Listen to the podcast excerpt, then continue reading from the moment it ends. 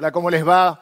Bienvenidos a este nuevo encuentro. Son las 11.20 am de este domingo fresquito. Menos mal que está el sol ¿eh? y acá estamos bien, estamos eh, calentitos y, bueno, acompañado en este caso ya con, con la banda y con, con alguna banda que hay por acá atrás también, con la gente de producción, de medios y ya...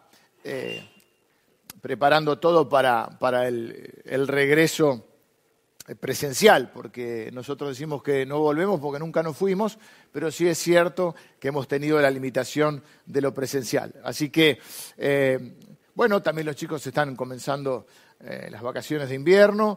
Ahí, mm, hace un ratito antes de venir, mi hija ya estaba conectada en el, en el Zoom con, creo que eran los de GPS, este, y, y estaba, escuchaba que hablaban de, cuáles eran un poco dentro de la situación los planes para estas, eh, para estas vacaciones. Nosotros tenemos, eh, vamos a compartir, eh, vamos a seguir transmitiendo online. espero que, que, se vaya notando. Queda el domingo que viene todavía seguimos solo online y ya el primer domingo de agosto vamos a hacer este sistema, diríamos, combinado o mixto, donde vamos a poder tener algo de presencialidad a los de acuerdo a los protocolos y a los porcentajes eh, permitidos, de acuerdo al lugar. Y por supuesto, seguiremos transmitiendo eh, también en vivo y encontrándonos cada domingo. Eh, vamos a mirar la palabra de Dios. De alguna manera, la prédica de hoy, la enseñanza de hoy, la palabra que les voy a compartir hoy, viene a completar un poco la palabra del domingo pasado. Espero que lo hayan podido, la hayan podido compartir con nosotros o la hayan visto posteriormente y si no todavía la pueden encontrar también aquí en nuestro canal de YouTube. Vamos a ver, eh, el domingo pasado hablamos de cómo salir de la sequía o cómo enfrentar esos enemigos que a veces nos mantienen en esa, en esa eh, sensación que tenemos a veces de que estamos secos, de que estamos... Este, los cristianos a veces hablamos de decir, bueno, como estamos en un, en un desierto. Vimos parte de la vida de un hombre llamado Elías, que un hombre que además era profeta de Dios y que por, digamos, por justamente por indicación de Dios, predijo o profetizó una sequía y dijo, no va a volver a llover hasta que yo lo diga, obviamente eh, cuando Dios le indicara. Tres años y medio de sequía, bueno, por esa palabra lo andaban buscando para, para matarlo por todos lados, tuvo que sobrevivir eh, milagrosamente a todo eso, hasta que en un momento eh, dice, ahora cuando la gente, un poco el rey y un poco la gente del pueblo, tiene un enfrentamiento también espiritual, donde tiene que, arreglar el altar de Dios porque estaba derribado, y quizá algunos de nosotros a veces también estamos en sequía porque necesitamos volver a arreglar el altar de Dios en nuestra vida. A veces se nos descuida el altar de Dios, a veces descuidamos eh, ese tiempo donde vamos, el altar era el lugar donde ellos eh, adoraban a Dios, donde ellos se encontraban con el Señor. Nosotros hoy sabemos que nosotros somos el, propio templo de Dios, pero necesitamos a veces eh, arreglar o volver a, a encontrarnos con el Señor, a tener esos momentos de adoración, de dejar que no solo de hablarle a Dios, sino también de que Dios nos hable a nosotros, de disfrutar de su presencia, de percibir su bondad, su gracia, de parar un poco eh, y, ir ahí al, encuentro del Señor. Eso de alguna manera representaba el altar. Bueno, ahí arriba el altar tiene una, gran victoria espiritual frente a unos eh, profetas, unos falsos profetas de otros dioses. Le dice al pueblo de Dios, ¿hasta cuándo van a claudicar entre dos pensamientos? Si Dios es Dios, sírvanlo, y si no es, no es. ¿Eh? Y a veces también nosotros mm, tenemos esos momentos donde claudicamos un poco. Y bueno, todo esto ocurre hasta que eh, la sequía es algo que a veces Dios permite en nuestra vida para eh, darnos cuenta, o sea, como que a veces corta ciertos recursos para darnos cuenta que necesitamos depender de Él y que a veces estamos muy confiados en los recursos que tenemos. Luego, bueno, porque sin la lluvia, imagínense, no había, eh, había eh, como consecuencia comenzó a haber hambre, comenzó a haber otras dificultades hasta que ellos se volvieron a Dios. Ahora dice, bueno, ahora dice, sí, eh, profetiza de parte de Dios, va, ahora sí va a llover. Y vimos que le dice al rey, anda tranquilo, que se oye una lluvia, pero no se oía nada. Se oye una tormenta, dice. Y en realidad lo que él había oído era la voz de Dios, porque eso es lo que tenemos que oír. Y no lo que está en la, no, no guiarnos por las circunstancias. Eh, tormenta y lluvia van a veces de la mano y a veces nosotros no lo podemos percibir. Porque la lluvia es figura de la bendición de Dios. Pero la tormenta a veces es para nosotros figura de crisis, de problemas. Y nosotros queremos la bendición de Dios, pero a veces para tener la bendición de Dios tenemos que atravesar problemas para poder ver la mano de Dios. ¿Y cómo vas a saber que Dios es tu sanador si nunca estás enfermo o si, si nunca hay una situación de enfermedad eh, cercana en tu familia o en tu gente? ¿Cómo vas a saber que Dios es tu proveedor si nunca hay alguna necesidad? ¿Cómo vas a saber que Dios es tu consuelo? ¿Eh? ¿Dónde, lo vas, ¿Dónde lo vas a ver? Y en las situaciones de la vida donde donde necesitas ese consuelo de Dios. Y así en cada aspecto de nuestra vida. Pero vimos tres enemigos que eh, intentan mantenernos en esa sequía. Porque en un momento se terminó la sequía. Y, tenía primero que Dios hacer algo en Elías antes de hacer algo a través de Elías. Vimos el enemigo de la invisibilidad. Dios nos da una palabra, pero hay un momento que no vemos nada. Y ahí es donde, eh, para eso nos da la fe. Porque entre la promesa y el cumplimiento de la promesa, ¿qué ocurre? ¿Qué pasa? Tiempo. Por eso la fe es la, la certeza de lo que se espera, la convicción de lo que no se ve. Y Elías manda a uno de sus ayudantes, anda a fijarte, porque dice, una lluvia, va a llover. Estaba en un monte, en el monte Carmelo. Y nada, viene, no se ve nada. Luchar contra la invisibilidad. Cuando Dios nos dijo algo, como estamos creyéndole a Dios por algo, pero no lo vemos. Anda de vuelta, seguí creyendo, seguí orando, seguí haciendo la otra milla, seguí obedeciendo. A lo manda siete veces. Siete veces es un número en la Biblia muy. El siete es un número muy simbólico en la Biblia, ¿no? Siete veces rodearon los muros de Jericó. Siete veces el leproso tuvo que eh, meterse en el Jordán para ser sano. Es un número muy eh, simbólico. Eh, la séptima vez viene el ayudante y dice, veo una nubecita como del tamaño de una palma de una mano. Y ahí tenemos el segundo obstáculo o el segundo eh, enemigo que tenemos que enfrentar, la insignificancia. Cuando lo que tenemos no es, no es nada, pero tampoco mucho. Es una pequeña nube. ¿eh? Y quererle a Dios, pero nunca hay que menospreciar los comienzos. Porque el reino de Dios, dijo Jesús, que era así también, que empezaba como algo pequeño hasta volverse algo grande.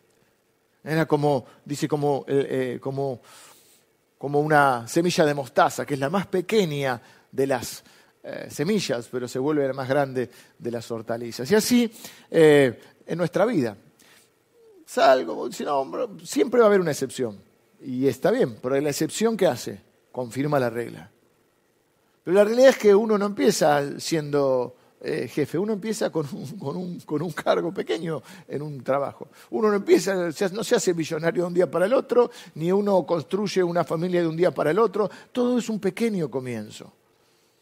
Y hay que celebrar esos, pequeños comienzos. Si Dios está, tienes que asegurarte que Dios esté en tu pequeño comienzo. Hay una relación que empieza y empieza, y empieza con una mirada, con un saludo, con un café.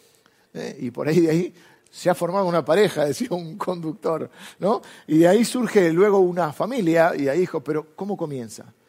Lo que hay que asegurarse es que esos comienzos sean eh, de la manera este, que Dios indica. Y así muchas veces, bueno, eh, la Biblia nos enseña de que lo, poco en las manos de Dios es mucho.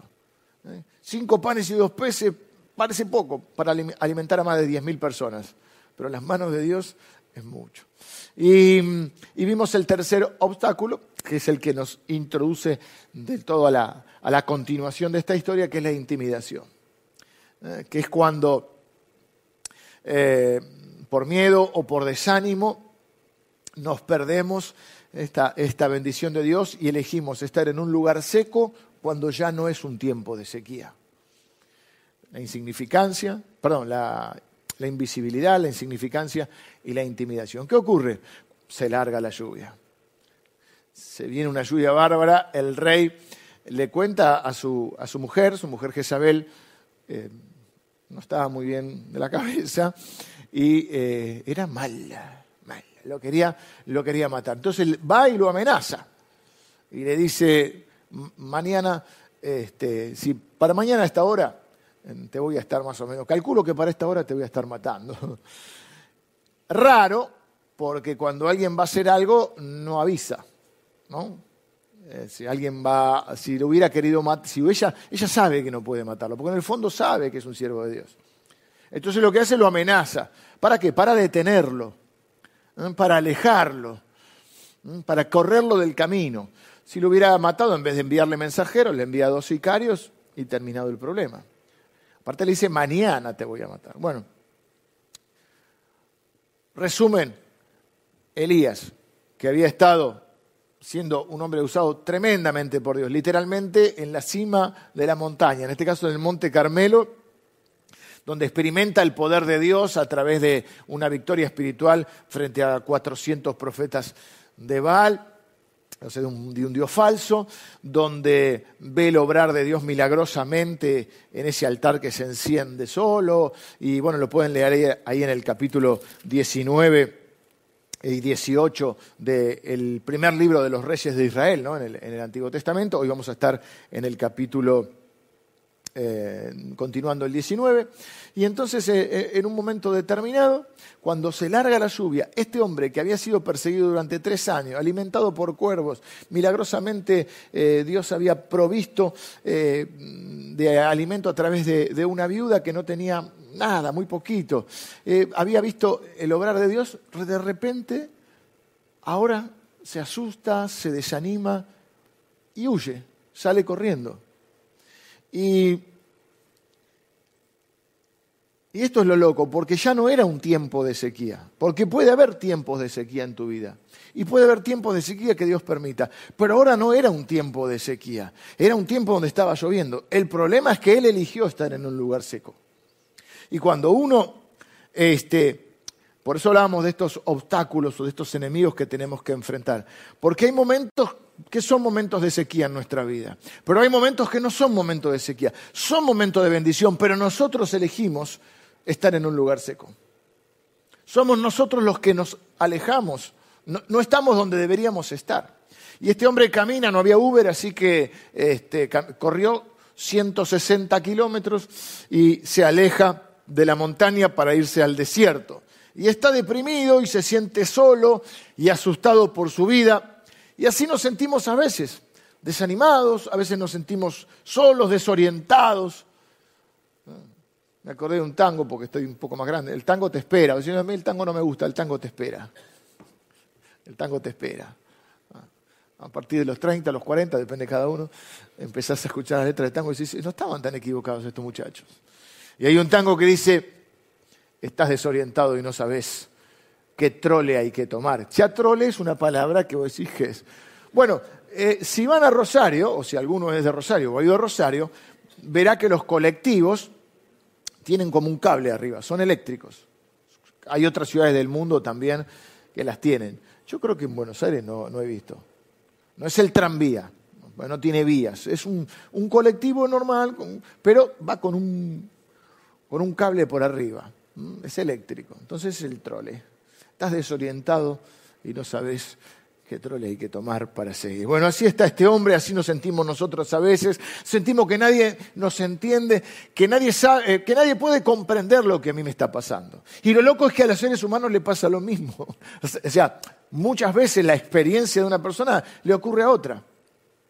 Un joven está enamorado y cree que nadie en la vida jamás estuvo enamorado como él ustedes no saben lo que yo siento.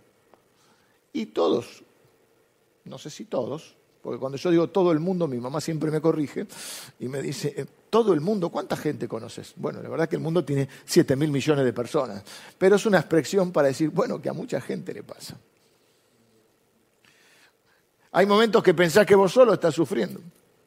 Estás teniendo una dificultad familiar, laboral, de salud. Y vos, claro, para vos es nuevo, es, lo que te está pasando y es lógico, pero crees que nadie te comprende, que nadie atravesó esa situación. Y nos desorientamos, nos desanimamos, nos queremos, a veces, como le pasó a Elías, nos queremos morir. Quizá no literalmente, pero decís me quiero morir. Pero yo quiero preguntarte, ¿cuántas cosas ha hecho Dios en tu vida?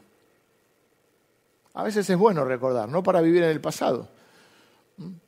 Por eso creo que Dios nos manda a dar gracias, porque cuando damos gracias, vemos, le damos gracias a Dios por lo que hizo en nuestra vida. Y eso tiene que llenarnos de fe, porque es el mismo Dios. La Biblia dice que Dios es el mismo ayer, hoy y siempre, que Dios no cambia de opinión. El mismo Dios que nos levantó es el mismo Dios que nos puede levantar, el mismo Dios que una vez eh, intervino milagrosamente es el mismo Dios que puede intervenir. Por eso te pregunto, ¿cuántas veces cosas ha hecho Dios en tu vida? Mira un, minutito para atrás. Una mirada, diríamos, retrospectiva. Como cuando mirás por el... Si manejas debes mirar los espejitos. Mirá por el espejito. ¿Cuántas cosas ha hecho Dios en tu vida? ¿Cuántas cosas has visto hacer a Dios en vos o a través tuyo? Entonces, ¿por qué frente a alguna nueva situación difícil te desanimás y pensás que Dios no puede ayudarte? ¿No es acaso el mismo Dios? ¿No dice que Dios nos ama con un amor eterno, incondicional? ¿Por qué pensás que Dios ahora no va a ayudarte? ¿Por qué pensás que Dios se olvidó? ¿Por qué decimos cosas así, no? Y entonces eh, este hombre comienza a oír, dice, eh, vamos a leer algunos versículos eh, de la Escritura, el capítulo 19, les decía, del, primer libro de los reyes de Israel, hay primer, primero y segundo, nosotros decimos primera reyes, segunda reyes. Cuenta, porque también están los libros de crónicas, que tienen una similitud porque van relatando la historia de una etapa del pueblo de Israel donde había reyes. Este es el primer libro de los Reyes de Israel, capítulo 19. El versículo 4, vamos a leer hasta el 7, dice, y él, Elías, se fue por el desierto un día de camino, y vino y se sentó debajo de un enebro, de un árbol. Y deseando morirse, dijo, basta ya, oh Jehová, quítame la vida, pues no soy mejor que mis padres. Y echándose debajo del enebro, se quedó dormido. Y aquí luego un ángel le tocó y le dijo, levántate, come. Entonces él miró y aquí eh, a su cabecera una torta cocida, un pedazo de pan, sobre, sobre las ascuas, sobre el fuego. Y una vasija de agua y comió y bebió y volvió a dormirse. Y volviendo el ángel la segunda vez le tocó diciendo, levántate y come porque largo camino te resta.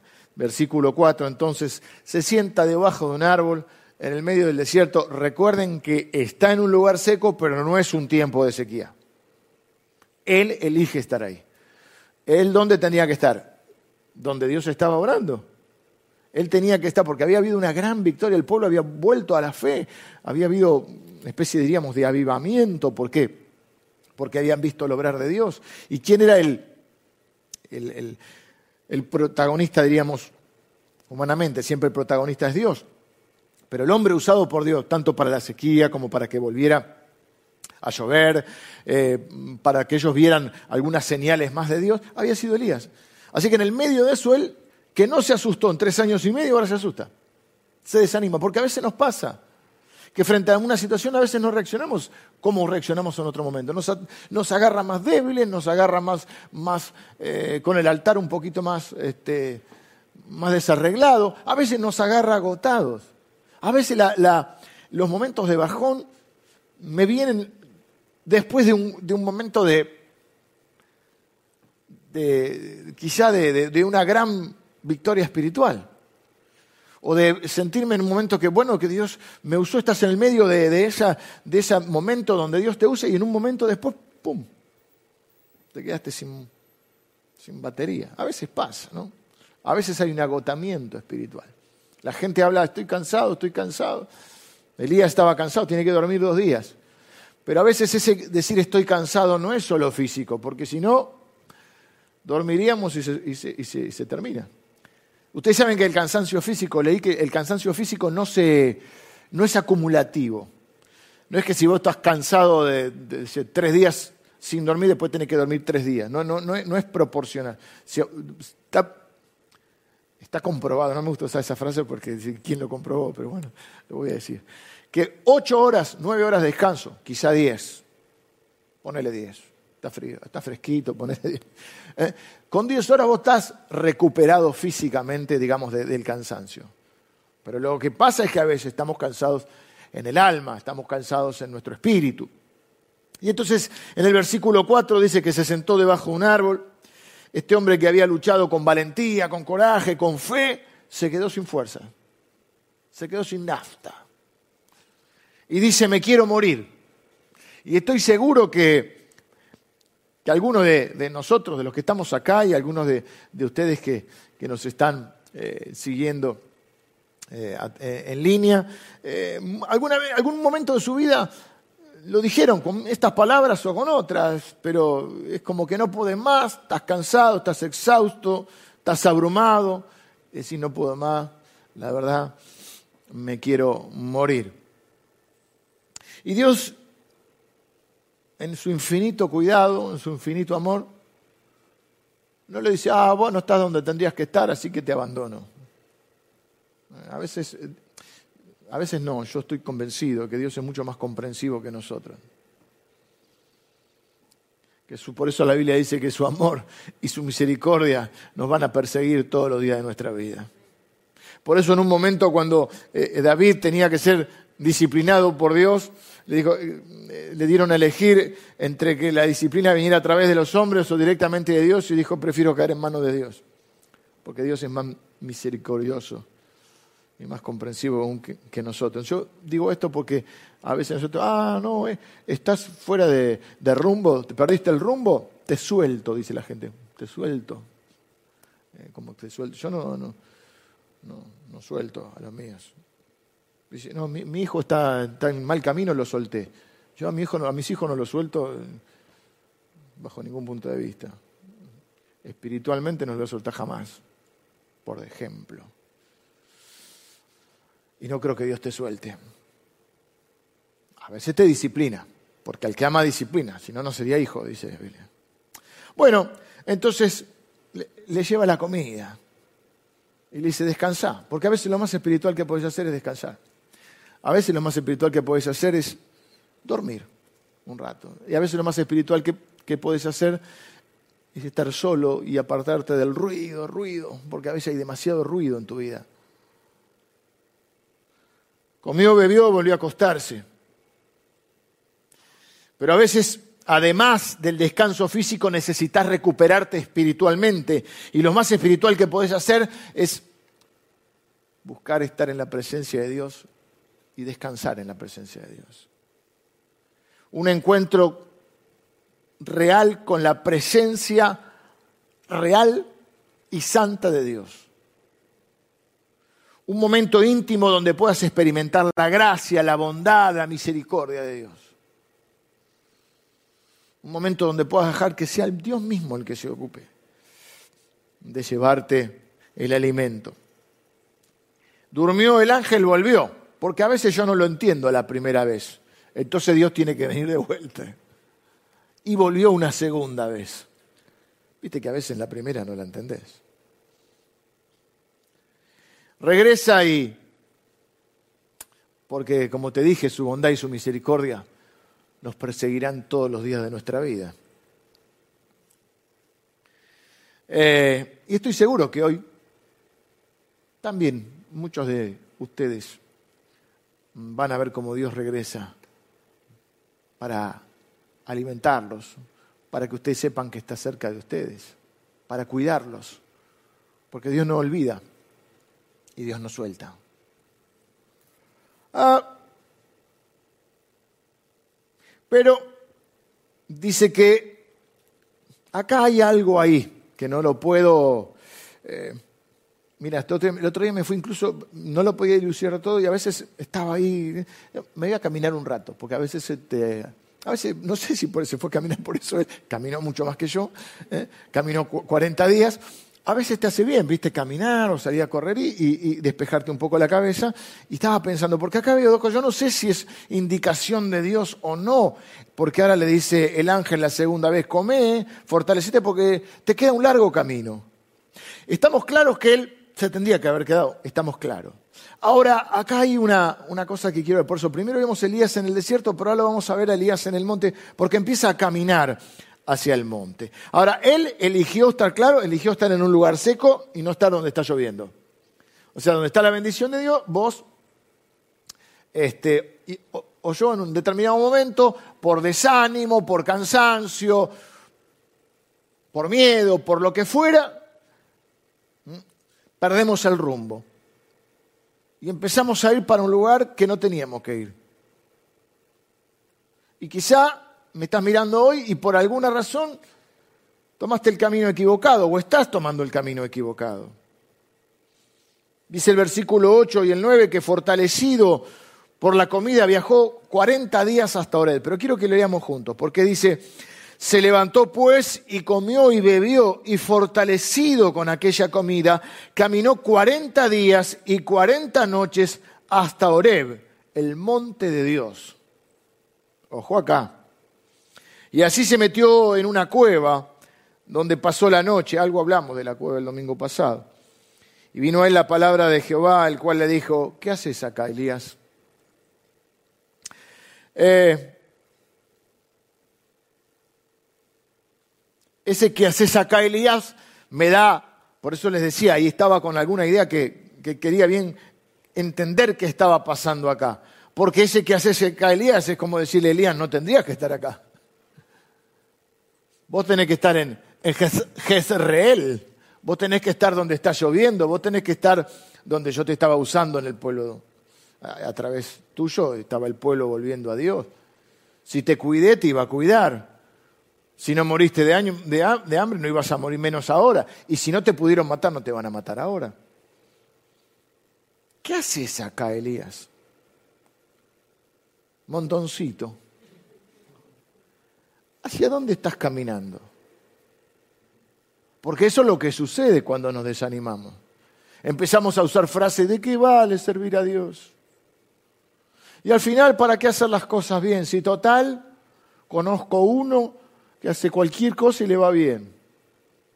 Primero, ese que conozco, nadie sabe la vida del otro, siempre parece que a los demás le va mejor. Y segundo, ¿por cuánto tiempo? ¿Y qué sabes cómo termina esta historia? Pero son cosas que a veces decimos, no sé si es que queremos llamar la atención de las personas, a veces llamar la atención de Dios, a veces tenernos una especie de, eh, de auto, eh, autolástima, no se dice, autoconmiseración. Es decir, cuando te querés tener, ¿viste? lástima de vos mismo, no sé, no, me sale la palabra, pero es autoconmiseración. Eh, Quizá a alguno le está pasando, a alguno de ustedes les puede pasar, algunas veces nos ha pasado, a mí me ha pasado más de una vez, que me desanimo y, en vez de estar donde tengo que estar, físicamente y espiritualmente, estoy como perdiendo el rumbo, desanimado. ¿Qué haces acá, Elías? Como si Dios no supiera. Por eso te digo, es una pregunta. Pero acá quiero compartirte algo que Dios me mostró y que yo prediqué muchas veces este pasaje. No sé si muchas veces, pero por lo menos debo haber predicado dos o tres veces este pasaje. Y quiero compartirte algo que Dios me mostró porque la palabra de Dios siempre es nueva, es viva, es eficaz. la palabra está viva de Dios. Por eso produce vida. Jesús dijo, mis, mis palabras son espíritu y son vida porque esto no lo había visto así. Siempre lo vi desde este punto de vista. Tenía que estar en un lugar, no estás, perdiste el rumbo, ¿qué haces acá, Elías? De hecho, Dios le va a decir, volvé por tu camino. Y básicamente la, enseñanza visible ahí es, pará, eh, perdiste el rumbo, tenés que volver.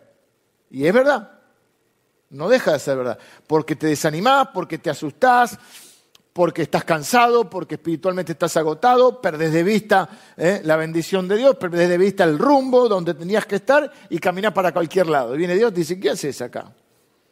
Volvé por tu camino. ¿Qué le va a decir? Pero lo que veo acá que no había visto es que, por eso mm, digo, ¿será Dios que lo indicó que fuera ahí? Me, agarró esa... Evidentemente no porque es Dios el que le dice, casi no recriminando, pero haciéndolo reaccionar, ¿qué haces acá? Pero por otro lado, con todo lo asustado, con todo lo desorientado, con todo lo desanimado, con todo lo mal, podríamos decir espiritualmente, que estaba Elías, no fue a cualquier lado. Dirían los chicos, los pibes hoy, no hizo cualquiera. No dijo Dios no me quiere, Dios se olvidó de mí, las cosas no salieron como esperaba. No lo veo a Elías bailando arriba el bafle. Siempre me por esa parte, no sé por qué. No lo veo a Elías este, pagando la ronda iba a decir de los borrachines en el bar. No lo veo haciendo cualquier cosa. Dice que fue a Oreb y aclara el monte de Dios. El monte de Oreb es el monte Sinaí. El monte de Oreb es donde Dios les dio, le dio al pueblo de Israel, pero a través de Moisés, los diez mandamientos es conocido como el monte de Dios. De hecho lo dice, tal cual. Fue a Oreb, el monte de, eh, Dios, que te digo, es el, también traducido como el monte Sinaí. Así que sí, se equivocó, sí tendría que haberse quedado donde estaba, sí tomó, diríamos, el camino equivocado o el rumbo equivocado, se fue de donde tenía que estar, pero aún así no tomó cualquier camino. No fue a cualquier lado, porque él no es cualquier persona, es una persona, es un hombre de fe. Es un siervo de Dios. Diríamos hoy, es un cristiano.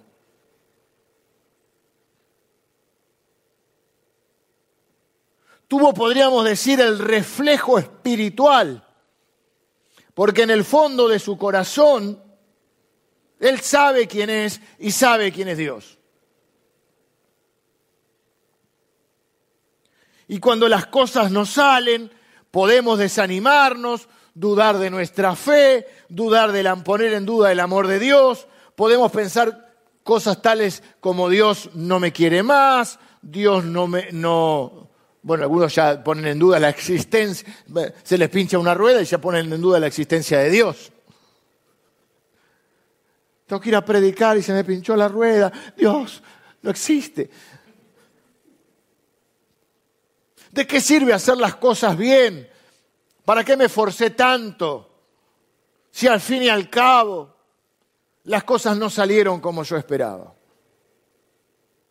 Que, ese es otro problema, que, que cuando estamos muy cansados, cuando estamos agotados espiritualmente, también hacemos diagnósticos y pronósticos equivocados. Porque las cosas sí habían salido. Dios le dijo, no va a llover, no llovió. Va a llover, llovió. Solo que se asustó, se, agotó.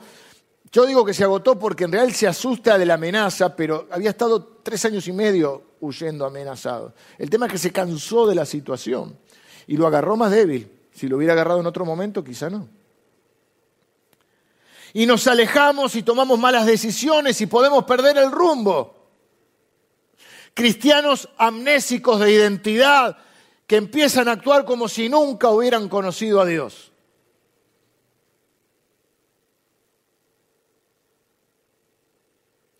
Pero aún así todo, y esto es lo que Dios me mostró, es que no es cualquiera Elías. Es un hombre de fe. ¿Que tiene sus dudas? Sí, porque la fe no es la ausencia de la duda. Es lo que Dios nos da para atravesar las dudas. Es cierto que se tendría que haber quedado, es cierto que tendría que haber estado, eh, que, no estaba donde tenía que estar, pero desanimado y todo, aún queriendo morirse, él no pierde su integridad. Por eso te digo, no hace cualquiera. No utiliza de excusa eh, eh, su situación, no la usa para justificar y hacer cualquier cosa. Dicen los cristianos a veces, me voy al mundo, como si, bueno, no sé dónde vivimos, vivimos en el mundo, pero bueno, no sé a qué otro mundo irán. Pero no sé si me explico la idea. como Dios no respondió como yo esperaba, o en el tiempo que yo esperaba, o como estoy cansado, desanimado, o como estoy en duda de la fe, me autojustifico para hacer cualquier cosa. Elías se desanimó, perdió el rumbo, pero no, lo, no, del todo, porque tuvo un reflejo espiritual y no fue a cualquiera. Por eso digo, en el fondo de su corazón, no sé si consciente o inconscientemente, él sabía que necesitaba, lo que necesitaba era encontrarse con Dios. Entonces no estaba donde tenía que estar, pero caminó hacia el monte de Dios. Mira, acá no estamos para juzgar a nadie, mucho menos yo. Y muchos de nosotros hemos pasado por momentos en nuestras vidas donde nos hemos desanimado, hemos flaqueado en nuestra fe, hemos dicho alguna de estas frases de queja, tal vez tratando de buscar el, consuelo de alguien o, que alguien nos dijera, no, bueno, no, tenés que seguir. Y está bien, y todos necesitamos la palabra de alguien, de un hermano. Para eso Dios también nos, reúne en la familia de la fe. Por eso yo te pido de todo corazón, por más dudas y desánimos y desánimo que tengas, no pierdas tu integridad. Puede ser que, puede ser no, de hecho, vamos a cometer errores, de hecho, podemos tener estos momentos de dudas, Dios lo sabe, no lo vamos a sorprender a Dios con una actitud que él no esperaba, o como digo yo, no lo vas a sorprender con un pecado nuevo. Y Jesús dice, uy, tengo que volver a morir porque este pecado no lo tenía contado. No lo sorprendes a Dios. Cuando Dios le pregunta qué haces acá Elías, no es porque, porque no sabe dónde está Elías o no sabe qué está haciendo, sino por decirle, no deberías estar acá. Pero aún así voy a buscarte. Aún así te alimento en el camino. Aún así te acompaño los 40 días y las 40 noches. Y aún así te voy a ir a buscar. Porque es lo que hace Dios, lo va a buscar. Así que si vas a tomar un camino, si, te va, si vas ahora a, hacer algo, bueno, asegúrate de que camines hacia Dios.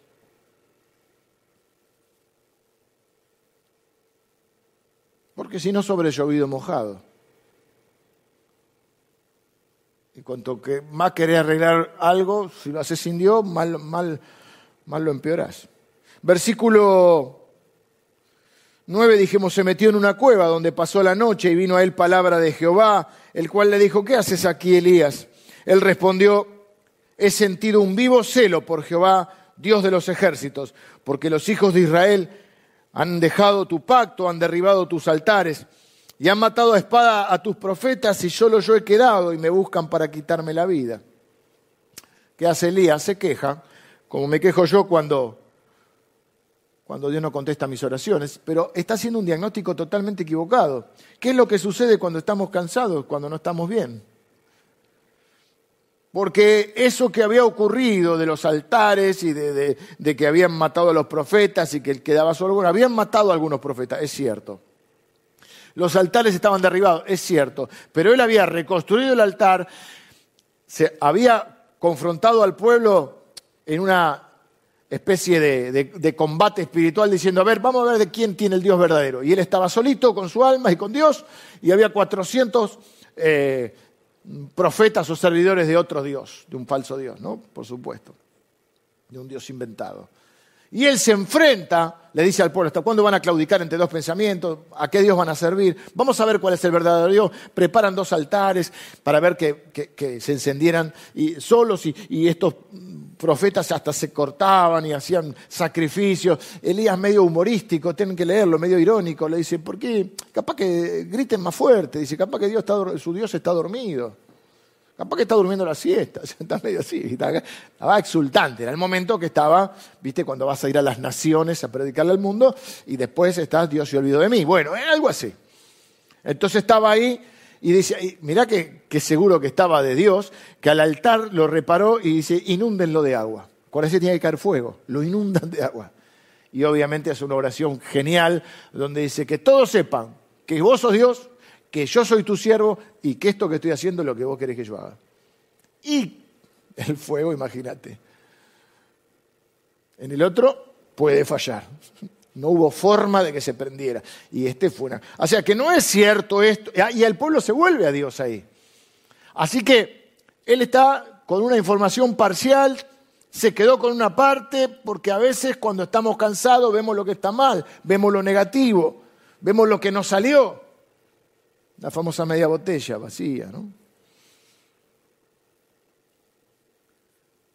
¿Y qué hace Dios? Dios lo encuentra en su más profunda necesidad y lo ministra en su momento de vulnerabilidad. Es cierto que no le dice, pobrecito Elías, vos sí que sos bueno. No, no, porque no es cuestión de darle lástima a Dios para que te ayude. Le dice, sal fuera, pero acuérdense que estaba dentro de una cueva, y ponte en el monte delante de Jehová, y aquí que Jehová pasaba, bueno, ahora vamos a ver eso. Pero quiero decirte algo primero. Quiero decirte que tu necesidad más profunda puede convertirse en un regalo cuando te impulsa a depender de Dios. Lo voy a leer de vuelta. Tu necesidad más profunda puede convertirse en un regalo cuando te impulsa a depender de Dios. En medio de todo esto, los, los cristianos tenemos este reflejo espiritual. Podemos quejarnos, podemos eh, desanimarnos, eh, tener nuestras luchas, nuestra fe ahí dudando, pero en el fondo de nuestro corazón, si hemos nacido de nuevo, si somos hijos de Dios, sabemos que no tenemos otro lugar a donde ir que a Dios. Y Pedro lo dice. En un momento Jesús le dice, si, quieren, a ustedes no les gusta lo que yo digo, quieren irse a otro lado. Y Pedro dice, ¿a quién iremos? Entonces está enojado, porque a veces Dios lo sabe, pero en su infinita paciencia le dice, vení, Elías, salí de la cueva.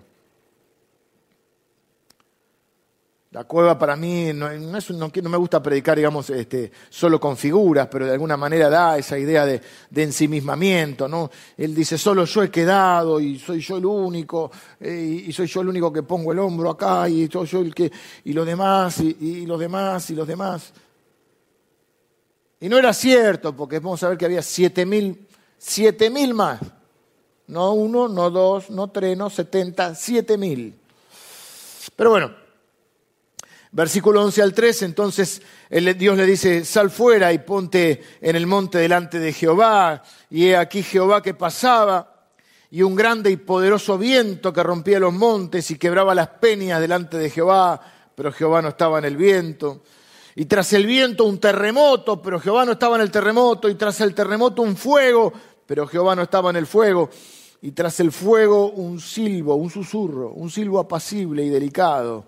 Y cuando lo oyó Elías, cubrió su rostro con su manto y salió, dijo, es el Señor. Y se puso a la puerta de la cueva y aquí vino a él una voz diciendo de vuelta, ¿qué haces aquí, Elías? Y Elías vuelve a repetirle lo mismo, quedé yo solo. Eh, y Dios le dice, volvé por el camino, Elías, volvé. O sea, lo da por sentado que no te tenemos que aclarar, que estás equivocado, que estás, le dice, eh, volvé por el camino que viniste. Anda, ungí a uno como sacerdote, a uno como rey, a uno como profeta. Este, dice, volvé por tu camino, por el desierto que viniste, eh, ungías a él por rey de Siria, a Jehú lo ungirás por, eh, por rey sobre Israel y a Eliseo lo ungirás como profeta. Y después le dice, yo haré que voy a seguir cuidando, en otras palabras, de aquellos siete mil que no doblaron sus rodillas delante del Dios falso. El Señor le dice, salí de la cueva porque estoy a punto de pasar. Porque no lo vas a ver a Dios adentro de la cueva. Dios no lo saca de la cueva. No es que Dios entra a la cueva y lo agarra y lo saca de la cueva. Dios lo llama a salir de la cueva. Pero vos tenés que salir de la cueva. Dios te llama, pero vos tenés que salir de la cueva. Dios no va a hacer lo que vos tenés que hacer. Dios va a hacer lo que vos no podés hacer. Y adentro de la cueva no lo vas a escuchar ni lo vas a oír. Adentro de la cueva te vas a escuchar a vos mismo y tu lamento. Te repito, no menosprecio tu situación ni te juzgo, pero es lo que nos pasa. Te lo digo porque a mí me pasa. Y me escucho a mí mismo y no necesito escucharme más a mí mismo, necesito escuchar a Dios. Porque si no sigo repitiéndome el mismo diagnóstico equivocado. Así que el viento soplaba, pero Dios no estaba en el viento, el terremoto este, hizo temblar la tierra, pero Dios no estaba en el terremoto, y el fuego ardía, pero Dios no estaba en el fuego, Dios estaba en, ese, en eso imperceptible, casi imperceptible. No estaba en lo notable, no estaba en el evento. Y siempre decimos que Dios hay eventos en nuestra vida, pero Dios no es un Dios de eventos, es un Dios de procesos. Hay cristianos que quieren vivir de evento en evento. Vamos a un congreso, vamos a una conferencia, vamos acá, que pasen cosas todo el tiempo así. Y la adrenalina baja, pero Dios es un Dios de proceso, que hay eventos, no tengo problema con los eventos. Pero Dios es un Dios que comenzó la buena obra en tu vida y la va a terminar porque Él es fiel. ¿Por qué cuando la vida es tan difícil la voz de Dios es tan suave? ¿Por qué si Dios quiere que lo escuchemos, susurra? ¿Por qué no grita? ¿Por qué no habla en voz alta y poderosa y de forma así espectacular? Me acuerdo de alguien que me contaba que tenía un, amigo que oraba a los gritos y le decía, Dios no es sordo. a veces en. ¿eh? Esto esto sí lo hablamos alguna vez. Dios habla casi en susurro, habla bajito para que sepas que está cerca. Eh, me acordé de dos, ejemplos. Uno era cuando estaba en la escuela y todos gritábamos, entraba la profesora, estaban todo el mundo gritando, todo, y a veces eh, eh, tiene una profesora que en vez de gritar más, empezaba a hablar bajito. Entonces, automáticamente, automáticamente no, pero iba, iba cediendo el ruido y todo el mundo tratando de escuchar. O sea, lo hacía, mira qué inteligente, ¿no? Y me acordé de otro ejemplo más casero, cuando mi hija era chica, porque ahora ya es grande, eh, cuando yo le quería robar un beso le hablaba bajito. Dice, ¿ves que te quiero decir algo? y cuando se acercaba, Después ya se me duró poco la trampa. Después ya sabía. Pero viste que era para que se acercara, yo le hablaba bajito. O que te quiero decir algo. Y cuando se acercaba le daba un beso.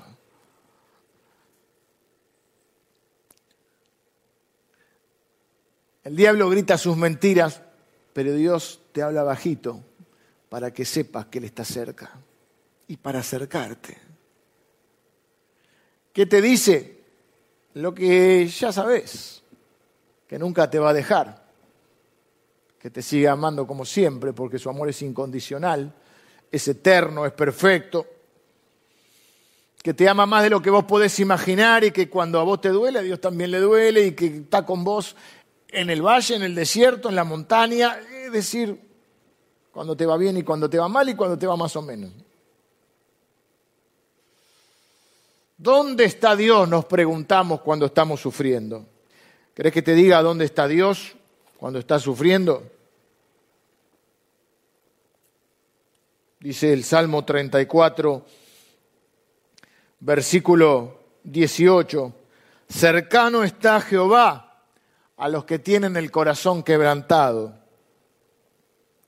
y salva a los abatidos de espíritu. ¿Sabés dónde está Dios? Está cerca de los que están quebrantados, está cerca de los que están abatidos. Así que si estás así, no te preguntes dónde está Dios, porque está ahí. Lo que pasa es que está hablando bajito.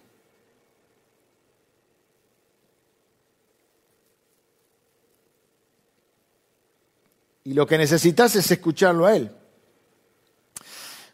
Que te trajo hasta este momento. Por eso te digo, ahí tuve ese, pero fue Elías el que fue, fue Dios que lo llevó y Dios usa todo. Él no estaba donde tenía que estar, él se tendría que haber quedado. Pero una vez que diríamos rumbeó mal, aunque no, no tan mal, estaba mal, pero no tan mal porque sí no estaba donde tenía que estar, pero en un reflejo espiritual, sabiendo en el fondo de su corazón, consciente o inconscientemente que lo que necesitaba era Dios, caminó no hacia cualquier lado, no se puso a hacer cualquier cosa, caminó hacia el monte de Dios. Porque sos o no sos, querido. Y porque ninguna situación que te pasa es justificativo para hacer cualquier cosa. Y Dios lo alimentó, lo cuidó y lo fue a buscar y le habló bajito para decirle, acá estoy, al lado tuyo. No tengo que gritar porque estoy al lado tuyo. El problema es que a veces hay mucho ruido, hay terremotos, nosotros queremos terremotos, queremos ruido, queremos tormenta, queremos viento, queremos fuego.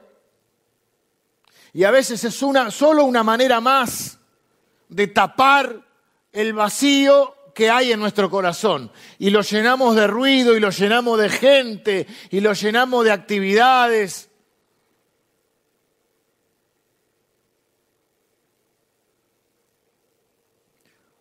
Ruido, ruido. Demasiado ruido, dice Sabina. Ruido, ruido, demasiado ruido. Pero si te, si te detenés por un ratito y dejas el ajetreo de este mundo y, las cosas que te distraen todo el tiempo. Y mirás al cielo, ahí, tranquilo. Vas a estar listo para, para escuchar a Dios, para percibir la presencia de Dios. Claro, porque Elías lo oyó y dijo es el Señor, porque Elías conoce a Dios porque Elías conoce la voz de Dios. Y vio, porque cualquiera se podía confundir. El terremoto, está Dios, el terremoto. Imagínate. Dice que la voz de Dios a veces es como un trueno, como estruendo de muchas aguas, dice el Apocalipsis, que es la voz de Dios. Así que Dios tuvo que hablar así, medio bajito, no sé cómo, imagínate. Porque tiene una voz que es un bozarrón. Y nosotros a veces queremos el bozarrón, ah, Dios, vení, acá, caiga fuego y los consuma. Y, y no estaba en el fuego, no estaba en el terremoto, no estaba en el viento. Estaba la voz de Dios en el silbo apacible, dice, o en el susurro. Y a veces lo que necesitamos es parar el ruido, aplacar el ruido y a veces aplacar las voces, porque hay tantas voces que no te dejan escuchar la voz de Dios, como en el colegio, ¿viste? Que te decía.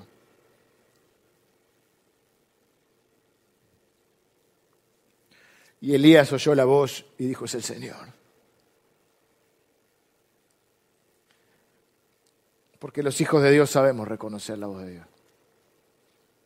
Aun cuando estamos desanimados, aun cuando estamos enojados, y para aquellos que hoy dicen, yo quiero escuchar la voz de Dios, yo quiero hacer eso, alentarte a que te tomes un tiempo, no sé si 40 días, pero todo no puede ser ya, porque Dios no es el pibe de la moto.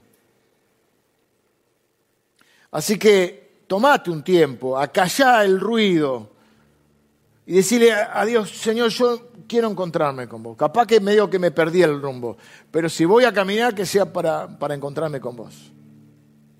Andate a tu Sinaí, a tu Oreb. Y decirle, Señor, yo necesito percibir tu presencia. Porque tu presencia voy a percibir tu bondad, tu misericordia. Quiero escuchar tu voz entre tantas voces. Y cuando vos te acercás a Dios, dice la Biblia que Él se va a acercar. Y dice la Escritura que lo encontrarás cuando lo busques de todo corazón. Con todo el corazón.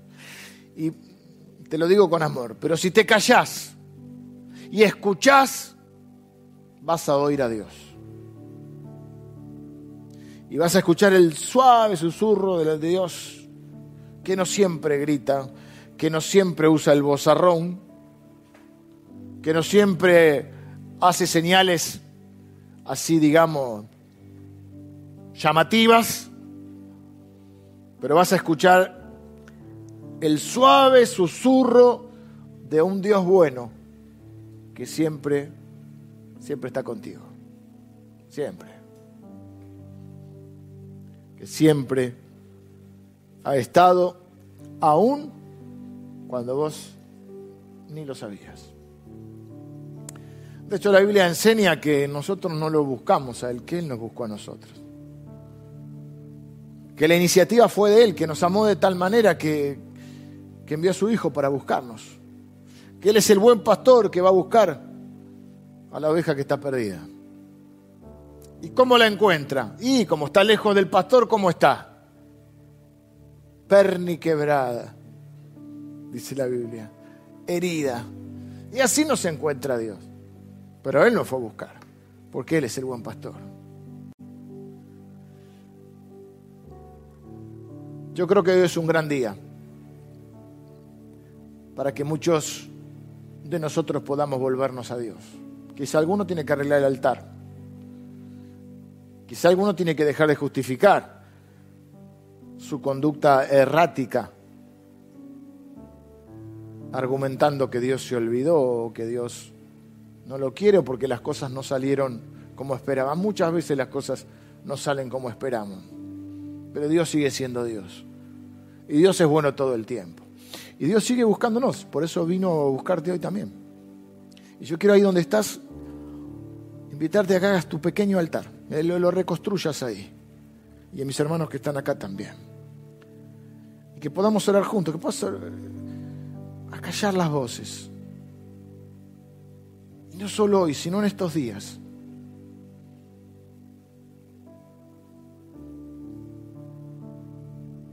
Y acallar el ruido. Y decirle, Señor, te necesito escucharte. Necesito escucharte. Señor, yo estoy orando por cada uno de mis hermanos, de mis hermanas.